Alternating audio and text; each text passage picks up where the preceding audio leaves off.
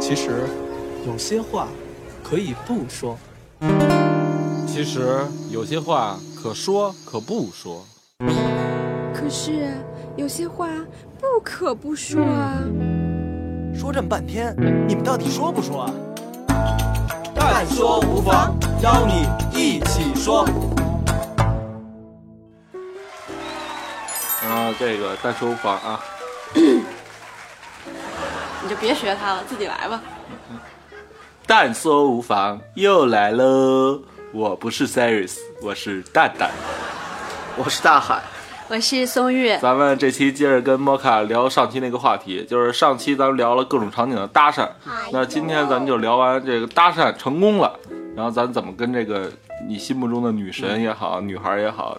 继往下继续走下去，至少先认识了。这个可能要分吧，比如说你是陌陌上认识的，还是说你是交友网站上认识的，还是只是就是还是搭对搭讪成功认识的，这会一样吗？嗯，不太一样。嗯，呃，如果是街边搭讪认识的话，你可能就呃接下来比较重要的就是在微信上面怎么聊天，因为你会是互相收这个微信号嘛。嗯，那这里我想要跟大家提一点，就是呃以前呢很多人他他呃会想要去收这个手机。号，嗯，手机号的话其实是不好的。为什么不好呢？就是手机号你收回来之后，在你不给这个姑娘发短信或者不给这个姑娘打电话的情况下，你们两个世界是隔离的，无效啊。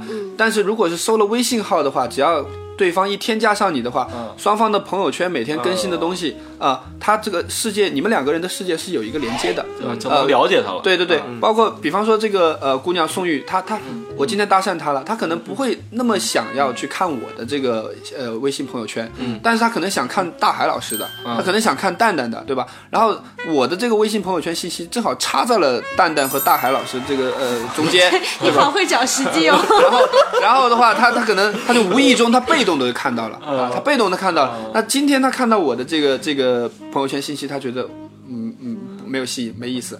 明天再看到他没意思。后天我发的一个东西刚好是他感感兴感 感兴趣的，对吧？然后那我们可能就这个就就就会聊起来啊。所以这个就比手机的话更容易。建立多的这个连接啊，他的这个世界虽然虽然说没有那么紧密，但是不是完全隔离的。所以你的点还是在于你要发一个让他感兴趣的东西，他来跟你这个做评论，你不会去关注他。当然要关注啊，就是呃女生的呃微信里面，她她每天她会她更新的频率比男生要多得多。对对对。啊，那她在微信里面，就是说她在朋友圈当中发出来的很多东西，其实都是关于她生活的点点滴滴的这个情报的信息，就像一块一块的小拼图一样。如果我真的。很有心的想要去追求或者想要去把到这个女孩子的话，那我会，我之前有个学员的话，他建了一个那个 Excel 表格，就是每天把这个 把这个女孩子就是发的微信朋友圈的一些信息啊，比如说她喜欢去哪，她闺蜜是谁啊，然后她喜欢吃什么口味的东西呀，然后常去什么地方啊，就是方方面面的东西，那个那些碎片信息一个拼图，一个一个搜集到，一个一个搜集到啊，然后最后的话，他拼出了一个这个关于这个女生的生活啊。性格各方面的一个全貌，然后在这个时候，他再去跟这个女孩子聊天的话呢，这个女孩子就会如如果找到机会的话，她会感觉说哇，好像遇到一个知己的知己感觉，我我我我喜欢什么东西，然后他都知道，然后对会有那种有缘分的感觉啊。对，那比如说有一女孩今儿突然在朋友圈。发了一个，哎呀，胃真疼，然后那那别人正常的大海老师可能上去点个赞，然后蛋蛋就说：“我给你送药去吧。”那我可能就会说多喝点水。那那这这这肯定都是两个特 low 的案例。那你要你做你怎么做呀？要我我会无视啊，嗯，我会无视，因为在呃对方没有被我吸引的情况下，我去献殷勤是没有没有用的。没有献殷没有 没有用的。那那你是不是也紧跟着发？哎呀，肚子有点疼，然后看谁先理谁了，是吗？就是呃呃发，就是不是说女女生发的每条那个朋友圈，你都一定要去互动、点评或者点赞，你可以去滤过一些东西。就是呃能够建立有效沟通的，我们再去做。比方说他今天他发了一个胃真疼啊，或者干嘛，那你觉得不太好回复的话。呃，就可以不回复啊。你可以今天他发了这个，他明天还会发别的嘛，对吧？那如果是说他发胃痛，然后你就去献殷勤的话，在你还没有对他形成吸引的情况下，其实呃是一种自自我降低吸引力的行为。那发什么点赞，发什么回复？今天有有一些小的案例嘛，例子就是呃，我的话，这个抛开抛开例子来就就这样凭空说的话，确实确实有点有点有点这个难度哈。一般的话就是这个女孩子，比方说她发了一些吃的啊，什么旅游的，就通常来说一些正能量的东西的话，我会我会点评啊，我会点评，就是呃会给他一种感觉，就是我我这个人很正能量，只要他一发正能量的东西的话，我就会引起我的关注，正能量的一个连接。比方说这个昨天晚上有一个姑娘，她就发了一个一个宵夜的照片啊啊，八只生蚝。然后他说宵夜吃这么多，他就写了一句啊，宵夜吃这么多要那个这是这是要什么的，这是要什么的节奏啊？然后发了个表情，然后我我就我就在底下点评了一个，他说我上次要要那个。我上我发的是什么？我上次约一个女生回家的时候，我也只是吃了七只生蚝而已。然后你，然后你要吃八只，啊，呃，背后的就是这个这个脑补脑补的部分，我就没有说了，你知道吗？然后这个女孩子就打了那个害羞的那个表情在底下，啊，这就是一个有效的互动就就起来了啊。那就是 就是第一次互动之后，怎么能够约他见面呢？还没有，刚才只说了微信，还有陌陌呀，陌陌怎么弄的？陌陌的话，其实它就呃已经是属于直接。搭讪的这个环节，只不过一个是在呃线下线下，一个在线上。因为陌陌的话，你一刷附近的人的话，你可能看到这个姑娘，哎，你比觉得比较有眼缘，你可能直接发过去就打招呼了。那么陌陌的搭讪成功率高低与否，呃，只跟一样东西有关。嗯。只跟你的默默展示面有关，帅不帅啊？跟其他东西无关。嗯，就是你默默展示面的文字部分，呃，可能只占百分之二十。真的吗？图片部分占百分之八十。露个方向盘、大金链子，哎，那就不对了啊。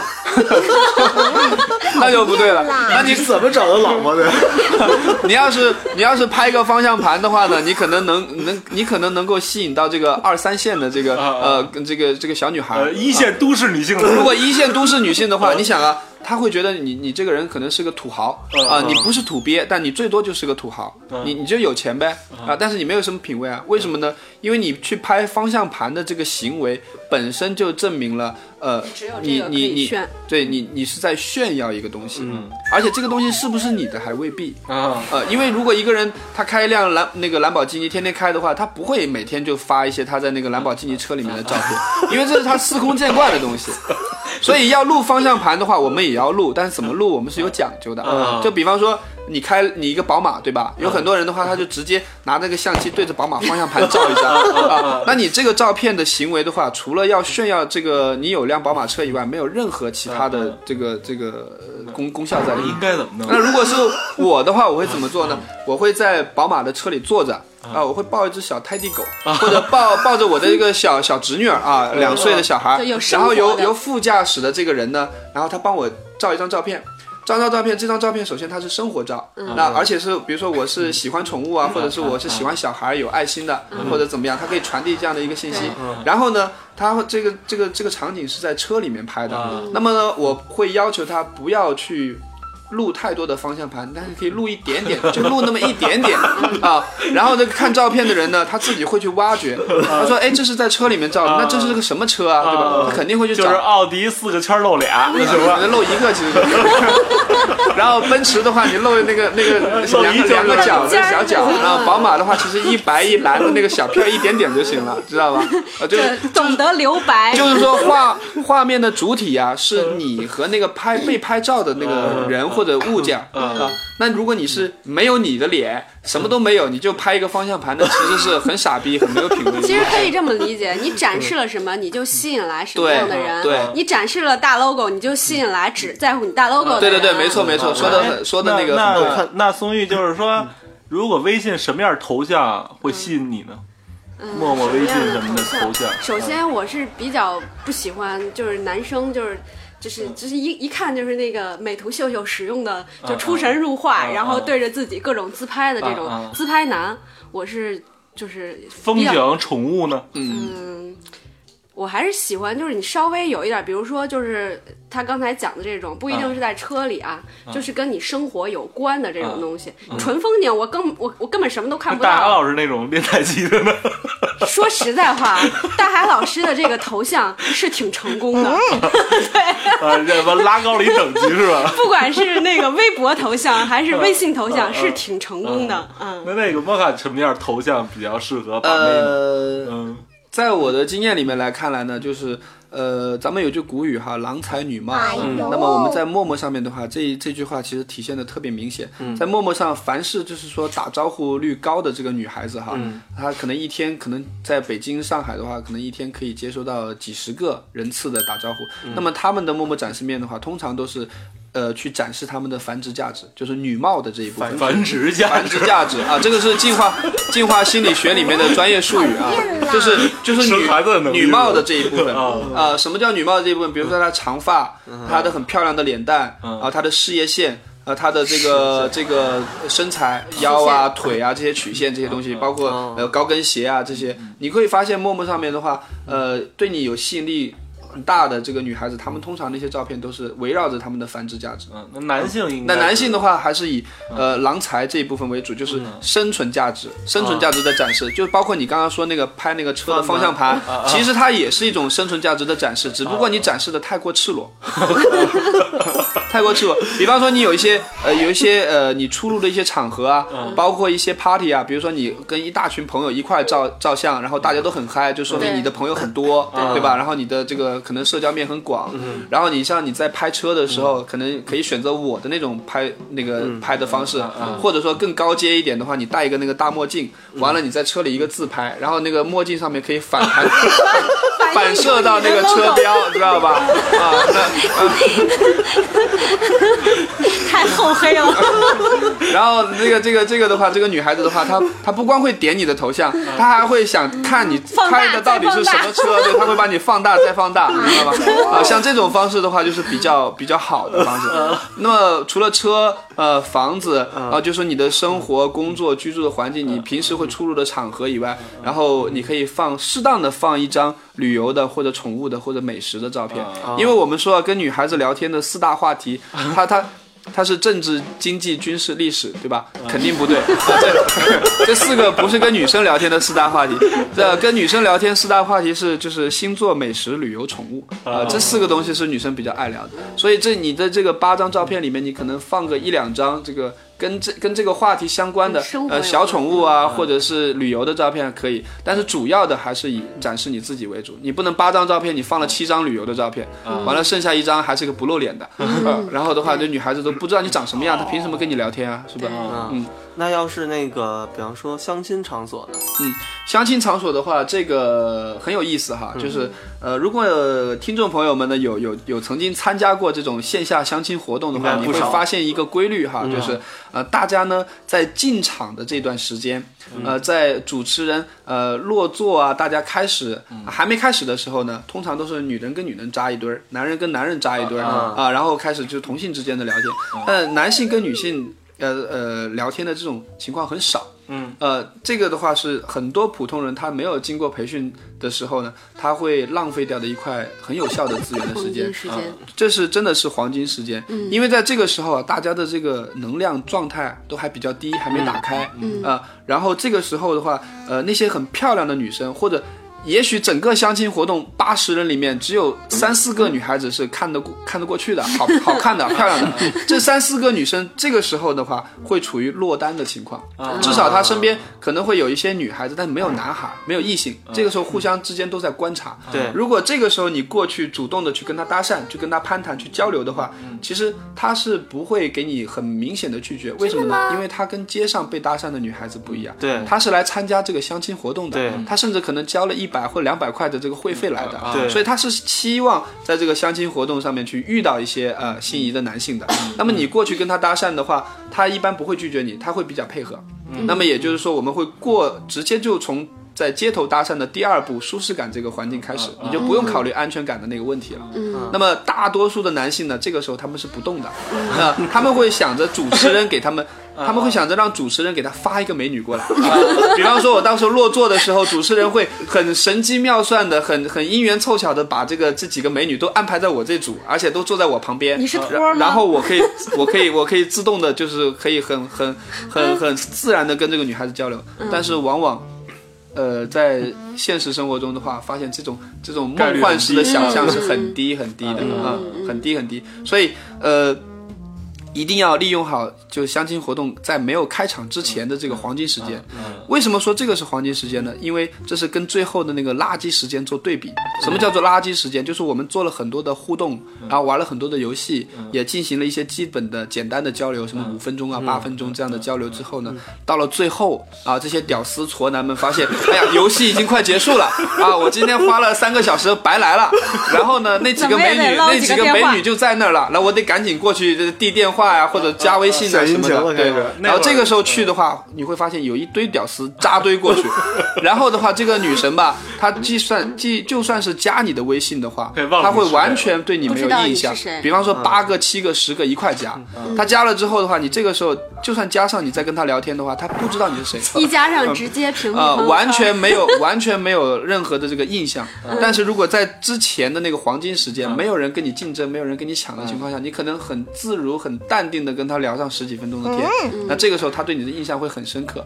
然后再在这个相亲活动这个环节里面，你可能呃稍微的展示展示自己，加实或者加深或者夯实这个对他的印象，嗯那么你们后续在微信上面聊天的质量可能就会很高。呃，那咱继续下一个，就是说聊上了，就是怎么进入能约出来？约会对怎么对能约会？对聊什么对，就因为上次不是提到嘛，嗯就是好不容易女生说好啊，我们就一块儿就是出来喝点东西，嗯然后这时候就说去哪儿呢？男生说，哎呀，我也不知道啊，你想去哪儿？嗯那咱们干嘛？你想干嘛？就永远就是这样死循看电影。看电影吧，刚看完，吃饭吧，不饿。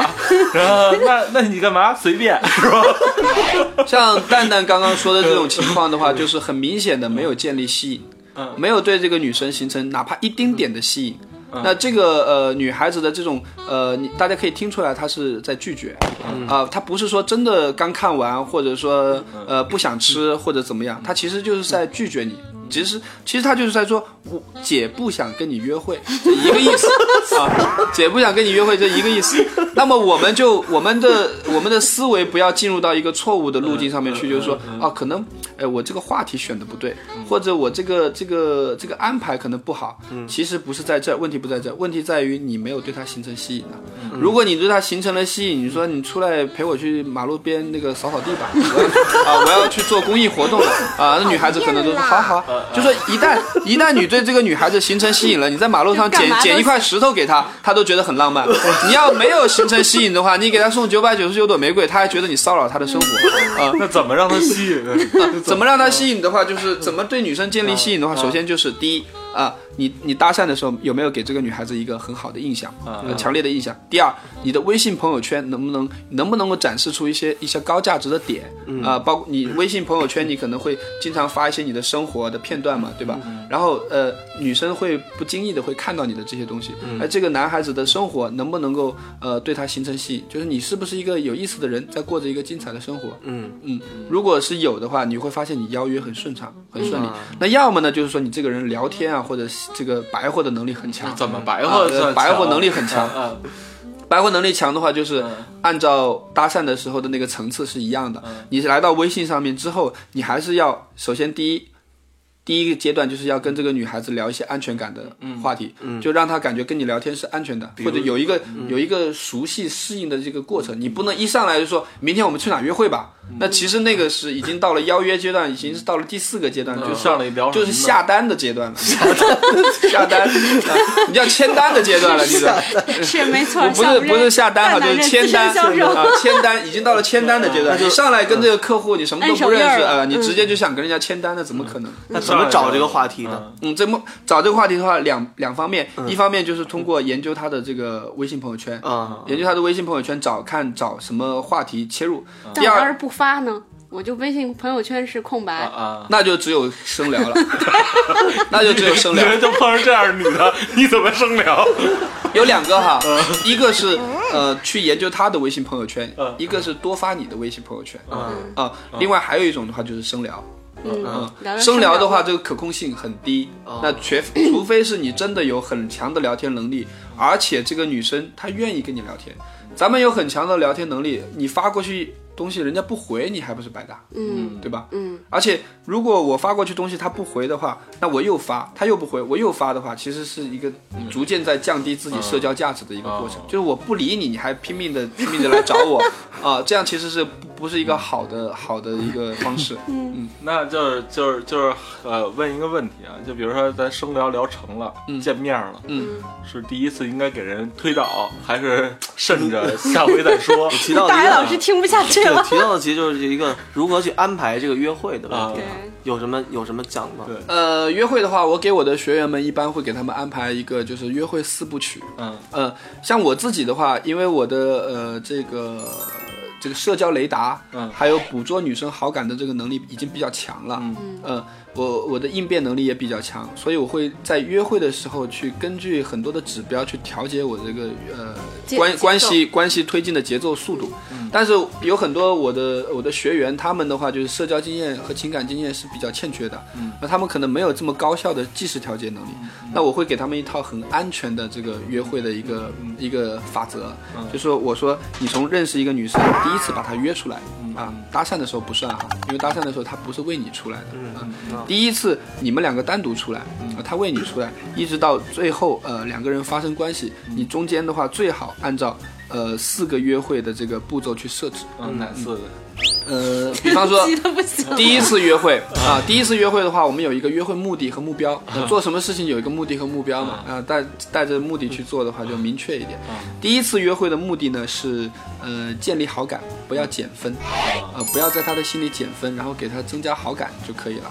然后第二次约会的目的呢是牵手，啊第三次目接呃这个约会的目的呢是接吻，呃第四次约会的目的呢是把他呃带回你家，或者说呢是发生关系，是这样的一个一个四部四部曲。然后这四个约会下来呢，差不多应该时间会在三周左右，三周左右在三周四次面，三周呃对三周四次面，然后在这个这个每两个约会中间呢，你们可能会间隔一些电话或者微信聊天呢。那么这一个月左右的时间的话，其实两个人的了解也呃 OK 了，呃有一有一定的联系感，互相之间也比较了解。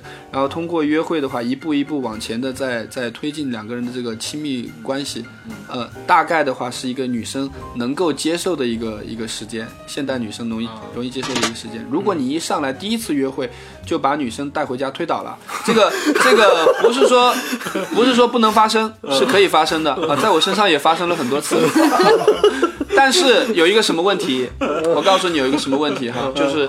呃，当女生的这个在跟你约会的时候，那种浪漫的气氛啊，那种感觉围绕的时候，她可能会做出一些不理智的事情，对吧？就像我们呃生气的时候，或者喝喝嗨了的时候，我们会做出一些平时呃冷静的时候不会做的事情。那么女孩子在跟你聊天的时候也是，如果你的约会技巧特别高超，可以可以让她的情绪跌宕起伏，很很开心，很浪漫，那她在那种情绪之下，可能会做出呃跟你回家然后发生关系这样的事情。就是他主动提出来，不是他主动提出来，肯定是你一路引导。啊问题点不在这儿，女生说我要跟你回家吗？问题点在于就是说，他跟你发生关系之后，第二天。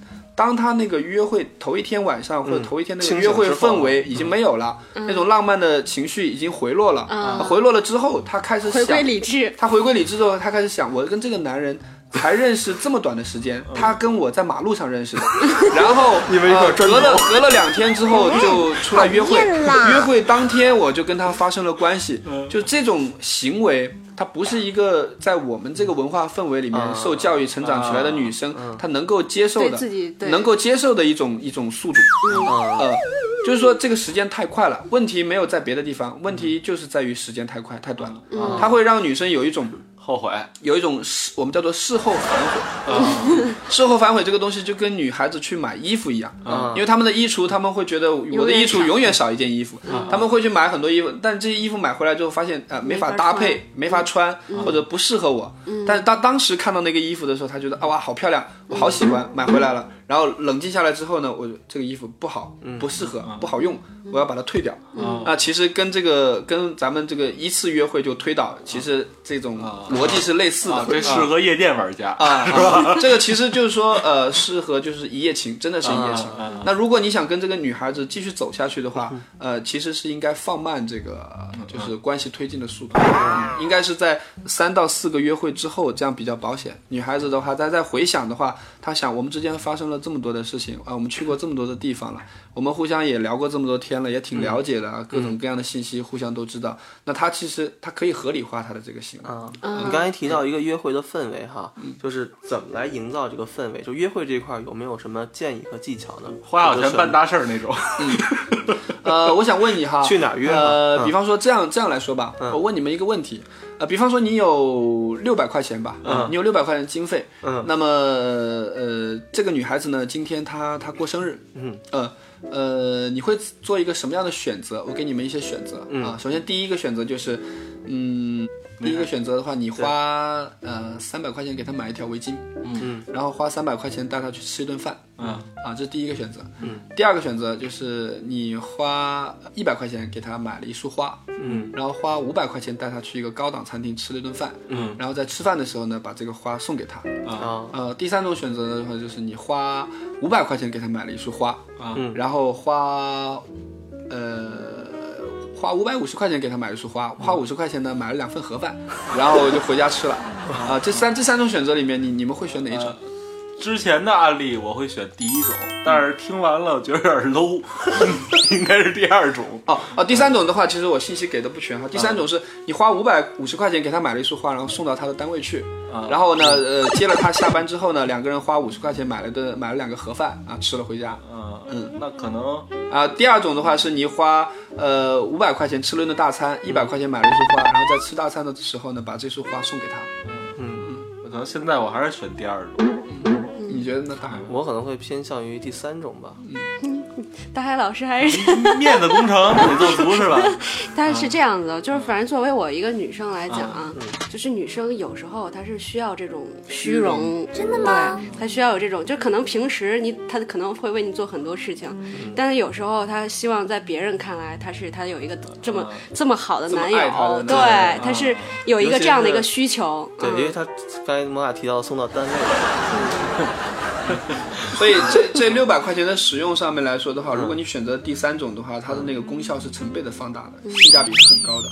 呃呃，就是说，比方说，呃，可能有的人，呃，如果纯从纯从这个物质层面来考虑的话，有的人可能泡一个妞花了两百，有的人可能花了一个泡一个妞花了两千，或者花了两万还没泡到啊。其实实际上他他这个钱，他这个物资啊，这个资源呢没有用到位，或者说没有发挥出他他本该发挥出的最大贡献。我说呢，还有就是一个小贴士哈，就是你可能你吃饭的话，你不用花太多的钱，但你每次跟他约会的时候，你也不用兴师动众的。呃，你也不用兴师动众的说抱一大束花或者怎么样，嗯，但你每次见面的时候呢，或者约会的时候，你给他给他带一个小小的礼物，啊，一个小礼物就行了，可能是一个呃十几块钱或者几十块钱的一个小东西，哪怕是一小盒小巧克力，一个苹果，啊，一个小的惊喜，其实就 OK 了。那至于那个饭吃的，只要不太掉价，嗯，啊，其实他他他那个心理上这个感情上啊，情绪上会得到一个很好的满足。当然，有的时候你也刻意玩一个反撇。什么叫反撇呢？就是那些呃白富美或那些富二代的女孩子，她们她们平时就是这种出入这种高档的场合啊，这些这些高档高端的饭局啊，见多了。你带她去玩平民，反倒是更加有吸引力的一一那那极端了，不一定不一定是捡砖去或者什么什么带带她坐公交车什么的。对我我我我我以前的话就是呃，经常会对家境很不错的女孩子的话就。会带他们去去体验一些，就他们平时的生活中不会接触到的。嗯，呃，比方我们出去玩，我就刻意的不坐飞机，不买飞机，我就是买火车，而且还不是动车，就是那种绿皮火车。啊，然后还硬座。呃，硬座那倒不会，你还是要考虑一个基本的舒 舒适舒适度。我可能会买一个软卧或者硬卧啊，然后呃会带女孩子，就有车不开，带她去坐那个坐公交车。嗯，呃，然后就类似类似这样的东西吧，就是有一个有一个有一个不叫返璞归真，就是有一个。反差反差吧，就他平时司空见惯的东西来说，对他就不会再有什么吸引力了。总之就是带他去体验一些他没有体验过新鲜事儿。对，我记得有次有一个女孩从西安来看我哈，从西安来看我，然后住在我那之后呢，他的一个追求者吧，啊，西安当地的一个追求者，那哥们儿还是市政府秘书处的一个什么人，然后知道他来北京找找男孩子了，然后就很不乐意。首先呢，就去他家，去这个女孩子家跟她爸说了，跟这个女孩子的爸说了，然后这个女孩子爸说呢，那他愿意找谁是他的事情啊，你们之间小孩子的事情我不管。这意思其实就是挺瞧不起他的，你搞搞不定我女儿，你来找我，是吧？然后他就开着车呢，连夜开着车呢，从西安就开到北京。然后这个女孩子就跟我说，她说这个男孩啊。就他们是认识挺长时间了啊，这个男孩一直追她没追到，然后这个女孩说，呃，她想请我们吃顿饭，嗯，呃，我说我说他这么远道而来，不要他请我们了，我请我请我请你们吧。他说你愿意见面吗？我说见啊，有什么不好见的？伤口是撒盐。我 我说为什么为什么不见呢？对吧？呃呃，你来找我，当然这个话是我心里面的台词啊。你来找我，他来找你，我我太占一面了，对吧？我干嘛要不见呢？对。然后他说，那你打算请他请我们去哪吃啊？我说肯德基啊。然后然后他说你，他就他就很诧异，他说你怎么能请别人去肯德基吃呢？我说这哥们不是市政府秘书秘书处的吗？他什么山珍海味没吃过呀？对吧？那我我我我那些山珍海味我请不起啊，我就我一个月就四五千块钱。嗯，我说我只能请个肯德基，你就跟他说吧，他愿意来吃的话咱们就吃，不愿意来吃的话你们就自己去吃，我我就在家待着。啊，后来的话就是那个哥们没有来吃饭，这个这个女孩子呢也没有也没有去跟他见面，就是还是待在我待在我身边，就是接纳自己原有的生活状态。因为我有一个学员，他以前是开。他也不是奥拓，反正就比较便宜的一个车，好像是什么飞度吧，还不是什么雨燕。但他为了为了去泡妞呢，他专门租了租了一个，还是借了一个宝马，你知道吧？然后的话，他他借了个宝马去约会，当时约会感觉呢还 OK，但是后来呢，当这个女孩子知道他是借的车啊，然后他原来他自己是开飞度的，开雨燕的，那这个这个就是这个吸引力一下就断裂了。啊，一下就断裂了。真实的一面啊，对，就是你是接纳自己的。啊，你对你自己的生活是满意的，是自信的。对，你愿意加入我的生活，我很欢迎。嗯，你要瞧不起我的生活的话，我我我也还要这样也不长久。对对对对。然后今天节目也差不多了。那个我我加一些啊，就是本来今其实今天这个话题，我作为一个女性来讲，我本来是抱着一种打击的这这个这个心态来录的，我会觉得这样不真诚，是吧？但是就是听完就是就是这这摩卡啊，对摩卡的这个讲解以后，我觉得是这样子。就是你做什么事情，就是就怕你研究，就就是其实你在很认真的去做这件事情的时候，你不是说去利用女性的弱点去达到自己的目的，也就是说不是把自己的快乐建立在别人的痛苦之上，嗯，他是就是抱着一个接纳自己也让对方很舒服的这样一个技术技术方式，让大家更和谐。我觉得还是呃很就鼓励很多男生嘛，就要都学习一下，更大，对对对对。我本来走一挺走心的，好吗？亲。今天节目也差不多了，然后再次感谢摩卡。然后如果听友们对摩卡的个人经历感兴趣的话，可以听我们另外一档节目叫《蛋姐创业》。嗯，然后呃也在这个平台播出。弹珠忘了听友，你可以在微博、微信上搜索“蛋姐创业”，就可以找到我们。屌丝们，我们就能帮你到这儿了。但说无聊，拜拜喽，拜拜。但说无妨，邀你一起说。